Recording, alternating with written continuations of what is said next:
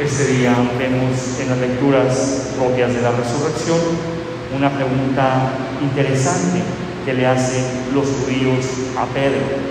¿Qué tenemos que hacer?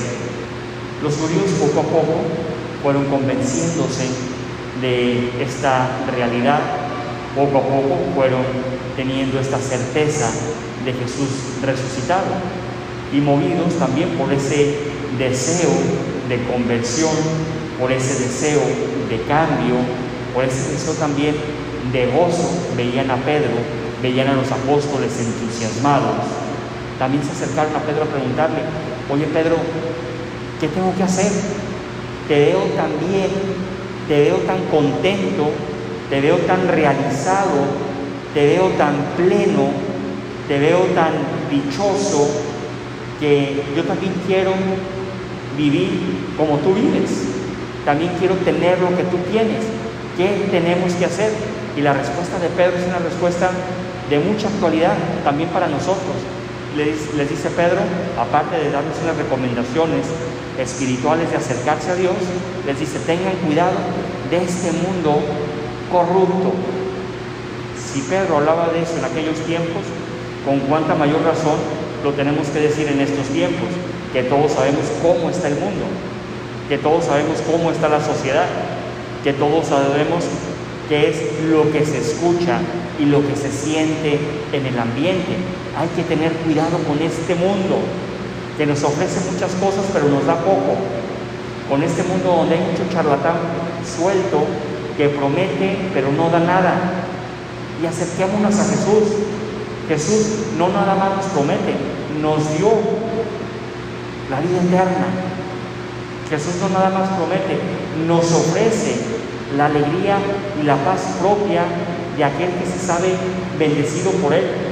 Fíjense en el Evangelio, María se encontraba triste, estaba llorando. ¿Por qué lloraba esta mujer? Estaba desconsolada por la muerte del Maestro. Sin embargo, tuvo esa gracia de encontrarse con Jesús cuando fue al sepulcro. Sus lágrimas se convirtieron en, gozo. Su tristeza se disipó y comenzó a gritar a los cuatro vientos que el maestro estaba vivo.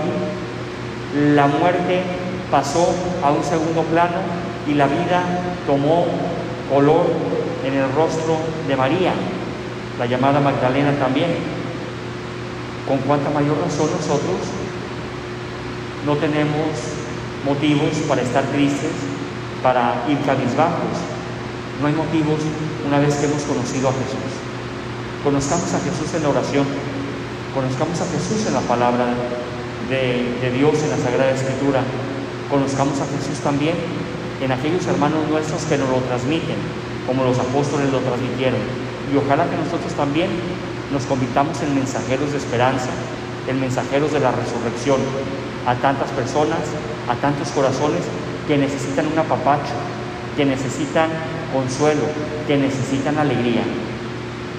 Hay gente que necesita a veces de nosotros los cristianos para volver de alguna manera a encender en su interior el fervor, a encender en su interior la alegría de vivir, encender en su interior la alegría de sentirse amados por Dios. Que la resurrección del Señor también nos llegue a nosotros de gozo y como rezábamos en el Salmo 32, en el Señor está siempre nuestra esperanza. Aleluya. Alabado sea Jesucristo. Por siempre sea alabado.